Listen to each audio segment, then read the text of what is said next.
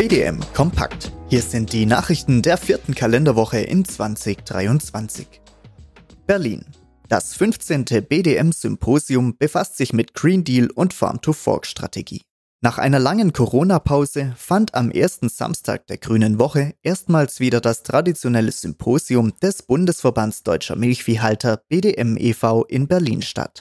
Green Deal, ein schwarzes Loch für die Landwirtschaft, Konsequenzen der aktuellen Marktentwicklung lautete das Thema, das insbesondere die Folgenabschätzung der EU-Kommissionsvorschläge für die milchviehhaltenden Betriebe und die Frage, wie die tatsächlichen Mehrkosten für mehr Ökosystemleistungen getragen werden können, in den Mittelpunkt stellte. Wir hatten eine gleichermaßen kritische und konstruktiv nach vorne gerichtete Diskussion rund um den anregenden Impulsvortrag von Professor Dr. Dr. Christian Henning, der Risiken, aber auch Chancen für die Landwirtschaft beleuchtete, zieht BDM-Vorsitzender Stefan Mann Bilanz. Unser Symposium war interessant und kurzweilig. Das hat uns die durchgehend positive Resonanz unserer Teilnehmerinnen und Teilnehmer gezeigt, über die wir uns sehr gefreut haben. Im Anschluss wurde zum inzwischen neunten Mal der Journalistenpreis Die faire Milch an die stolzen Preisträger verliehen. Die abwechslungsreiche Abendveranstaltung, stimmungsvoll umrahmt von der BDM Milchbauernmusi, stand im Zeichen von 25 Jahre BDM. Wir BDMler feierten bis Mitternacht. Schön war es, Freunde und Berufskollegen aus ganz Deutschland wiederzusehen und auf die gemeinsam erlebte Zeit zurückzublicken. Ein ausführlicher Bericht dazu folgt in BDM aktuell und ab morgen auch auf bdm-verband.de. Berlin. Wie viel trägt Europa zur Welternährung bei? Mit dieser Frage beschäftigte sich ein sehr interessant besetztes Podium. Im Folgenden nur einige der getroffenen Aussagen. Hannes Lorenzen, Mitbegründer und Vorsitzender von ARC 2020 und langjährig auf Brüsseler Ebene tätig, sieht die Ausrichtung des bestehenden Agrarsystems auf die Interessen der globalen Handelsströme als großen Fehler an, der korrigiert werden muss. Es müssten grundlegende Änderungen vorgenommen werden. Im bestehenden System ist die EU die Welt und ist mitverantwortlich für den Hunger. Dr. Antonio Ignacio Andreoli, ehemaliger Vizepräsident der Universität Federal da Fronteira Sul in Brasilien, Experte für Agrarökologie und ländliche Entwicklung, bezeichnete die Welternährungstheorie als riesige Ideologie und Arroganz gegenüber den Menschen. Von dieser Politik profitieren in Brasilien und weltweit ausschließlich die Agrarkonzerne, während in Brasilien 33 Millionen Menschen hungern. Das Einbeziehen der Konzernvertreter in die Diskussionen um die Ausrichtung der zukünftigen Agrarpolitik nannte er ein Unding. Diejenigen, die die Probleme verursachen, dürften nicht in die Erarbeitung von Lösungen einbezogen werden.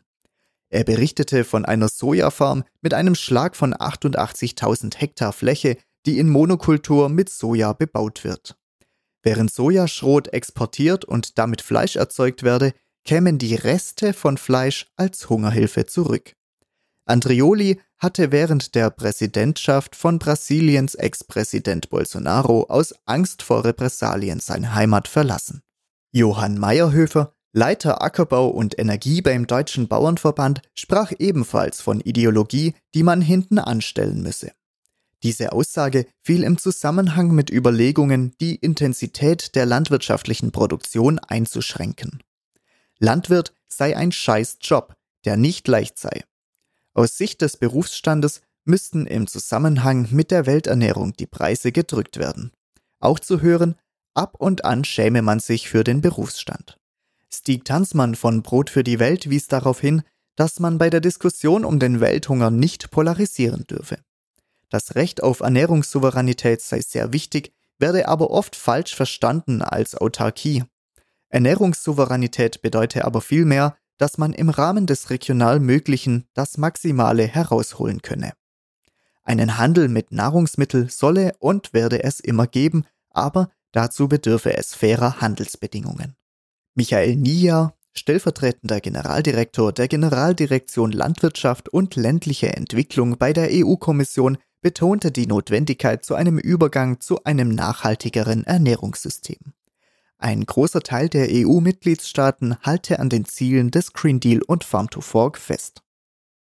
Milchindustrieverband MIV sieht sinkende Preise. Das wird Konsequenzen für die Rohmilch haben, erklärte Peter Stahl, Vorsitzender des Milchindustrieverbands, bei der Pressekonferenz am Rande der Grünen Woche als Reaktion auf die sich erhöhenden Lagerbestände von Milchprodukten. Die Preise werden sinken, im Norden vermutlich in größeren Schritten als im Süden, so Stahl weiter. Allerdings hoffe er auf eine sich entspannende Kostensituation auf den Höfen. Unterdessen plädierte MIV-Geschäftsführer Häuser an die Politik, sich mit staatlichen Programmen zurückzuhalten. Berlin. BMUV Agrarkongress geprägt von Klima, Natur und Umweltschutz. Gemeinsam eröffneten Bundesumweltministerin Steffi Lemke und Bundesagrarminister Cem Özdemir den Kongress mit einer erneuten Bestätigung der sogenannten Hausfreundschaft beider Ministerien.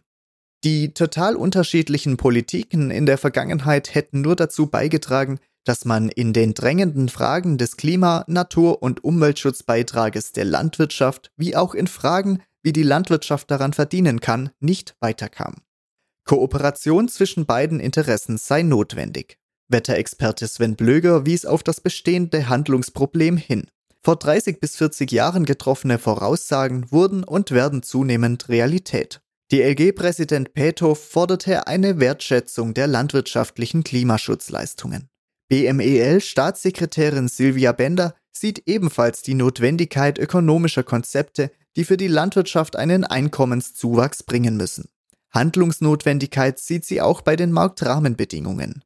Die geltenden seien verantwortlich für die Intensivierung der landwirtschaftlichen Produktion. BDM-Anmerkung dazu.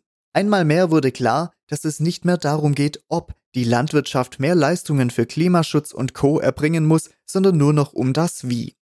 Bei Gesprächen mit Bäuerinnen und Bauern, die den Kongress besuchten, wurde der Eindruck von diesen bestätigt und darüber gesprochen, wie wir unsere Haut möglichst gewinnbringend verkaufen können. Ausnahmeregelung zur 28-Tage-Regel beim Kälbertransport. Gemäß Artikel 1 Absatz 2 der Europäischen Verordnung 1-2005 existiert eine Ausnahmeregelung, die vor der Anwendung allerdings unbedingt eine Absprache mit dem zuständigen Veterinäramt benötigt. Diese besagt, dass der Transport von Kälbern bereits vor dem 28. Lebenstag in einem eigenen Fahrzeug bis zu einer maximalen Entfernung von 50 Kilometern erlaubt ist. Erfurt. Thüringen fördert Hofnachfolge und Existenzgründung. Mit bis zu 70.000 Euro möchte Thüringen Hofnachfolger und Neugründer im Alter bis zu 40 Jahren fördern. Das Fördervolumen beläuft sich in diesem Jahr auf 700.000 Euro. Ob und in welcher Form das Programm auch 2024 weiter bestehen kann, hänge von der Nachfrage und dem Vorhandensein von Haushaltsmitteln ab, so die Thüringer Landwirtschaftsverwaltung. Stuttgart. MLR verlängert Fakt Antragszeitraum. Damit Landwirte in Baden-Württemberg den Einstieg in die Fakt-2-Förderung mit einigen neuen Fördertatbeständen ausreichend vorbereiten können und der Einstieg auch für Kurzentschlossene möglich ist, hat das Landwirtschaftsministerium in Baden-Württemberg den Antragszeitraum über den 31. Januar 2023 hinaus verlängert. Die Antragsteller, die ihren Fakt 2 Förderantrag 2023 oder ihren Förderantrag Handarbeitsweinbau 2023 noch nicht elektronisch über das Antragsportal Fiona eingereicht haben, können dies nun bis zum 15. Februar 2023 noch vornehmen. Kassel Sozialversicherung bezuschusst Prävention. Auch 2023 fördert die SVLFG wieder den Neukauf ausgewählter Produkte wie Radwechselwagen und Großballenraufe, die der Sicherheit und dem Gesundheitsschutz dienen. Dafür werden 1,2 Millionen Euro zur Verfügung gestellt.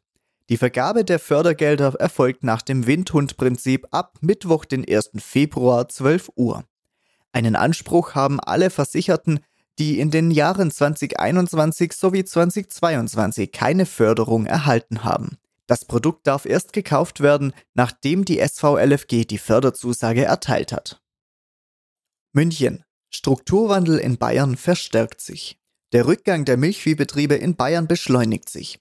So stellten von November 2021 bis November 2022 mit 3,7 Prozent überdurchschnittlich viele Erzeuger im Freistaat den Betrieb ein. Die größten Verluste musste die Region Unterfranken mit einem Minus von 6,8 Prozent hinnehmen. Der Kuhbestand ging in der Summe um knapp 1 Prozent zurück. Zum Milchmarkt. Milchanlieferung weiter expansiv. Anfang des Jahres setzte sich der saisonale Anstieg der Milchanlieferung in Deutschland fort. In Kalenderwoche 1 erhöhte sich die Milchmenge um 1,6 Prozent im Vergleich zur Vorwoche. Damit wurde die Vorjahreslinie um 4,2 Prozent übertroffen.